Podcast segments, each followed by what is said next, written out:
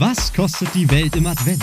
Ein Weihnachtspodcast der Sparkasse Köln-Bonn mit Jenny Gärtner.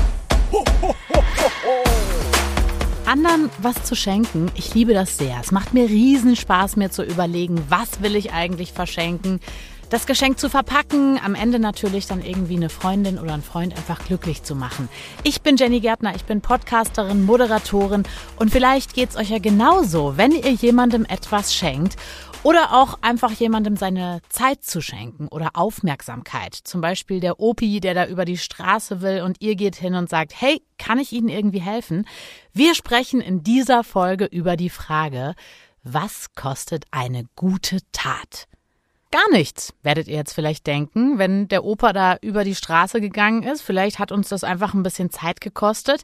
Das stimmt, aber es ist noch besser, denn diese Geste wird am Ende nicht nur dem Opa geholfen haben, sondern auch euch selbst. Denn eine gute Tat führt nämlich dazu, dass unser Körper sagt, oh, Glück, her damit.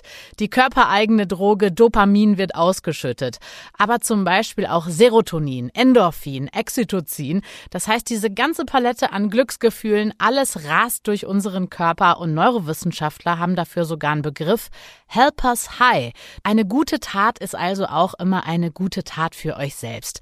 Könnt ihr ja das nächste Mal daran denken, wenn ihr einem hilfsbedürftigen Menschen zum Beispiel was Gutes tut, irgendwie einen Kaffee ausgebt oder ein Brötchen Brötchen kauft oder ein paar Euro in den Becher schmeißt für wohnungslose Menschen. Natürlich kann man sein Geld auch an Vereine spenden, von denen ihr überzeugt seid, die machen wirklich was Gutes.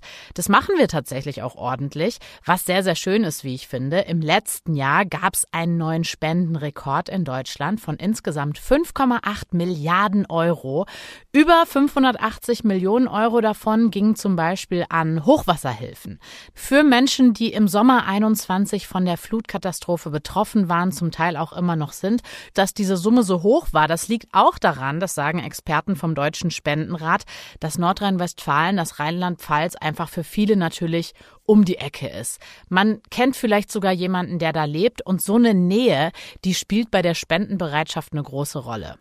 Komplett zurücklehnen können wir uns aber nicht, wenn wir jetzt sagen, ha, wir sind ja so super hier mit Spendenrekord und so. Wenn wir uns das angucken, was andere Länder so spenden, da gibt's zum Beispiel den World Giving Index, da liegt Deutschland im internationalen Vergleich nur auf Platz 20. Absoluter Spendenweltmeister ist Myanmar. 81 Prozent der Menschen da haben schon einmal Geld gespendet. Übrigens, was ich auch spannend finde, laut einer Untersuchung des Deutschen Instituts für Wirtschaftsforschung kommen in Deutschland nur 37 Prozent der Spenden von den Menschen, die richtig viel Geld haben. Das heißt, einkommensschwache Familien, die spenden in der Relation gesehen mehr als einkommensstarke. Und wenn ihr jetzt denkt, ja, Spenden, schön und gut, will ich auch unbedingt, aber es ist auch immer Arbeit und Recherche, wo soll ich überhaupt mein Geld hingeben? Ich kann euch beruhigen, ihr könnt euch jetzt easy zurücklehnen, denn die Sparkasse Köln-Bonn, die hat das für euch schon gemacht. Über unsere Kundenbeziehungen und unsere Förderung haben wir als Sparkasse sehr viel Kontakt zu gemeinnützigen Organisationen. Wir wissen daher, wie viele Menschen sich für die Region einsetzen und sie so noch lebenswerter machen. Das finden wir so toll, dass wir zusätzlich zu unseren Förderungen auch die Plattform hier mit Herz ins Leben gerufen haben. Auf der Plattform können Spender und Spendenempfänger sicher und kostenlos zusammenkommen und so gemeinsam noch mehr Gutes erreichen. Das sagt Sebastian Tusche. Er ist Leiter der Abteilung Regionales Engagement bei der Sparkasse Köln-Bonn. Und alle gemeinnützigen Projekte aus der Region findet ihr gemeinsam gebündelt auf dieser Plattform hier mit Herz.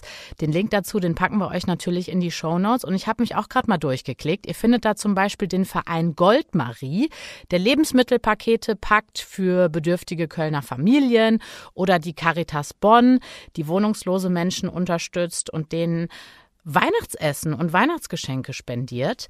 Was eine gute Tat also kostet, wenn ihr spenden wollt, liegt natürlich ganz bei euch, je nachdem, wie viel ihr abgeben wollt oder auch könnt. Und natürlich, kleinere Beträge können auch helfen. Was haben wir in dieser Folge gelernt? Auch wir selber bekommen durch eine gute Tat etwas geschenkt, nämlich eine ordentliche Portion Glücksgefühle. Was kostet die Welt im Advent?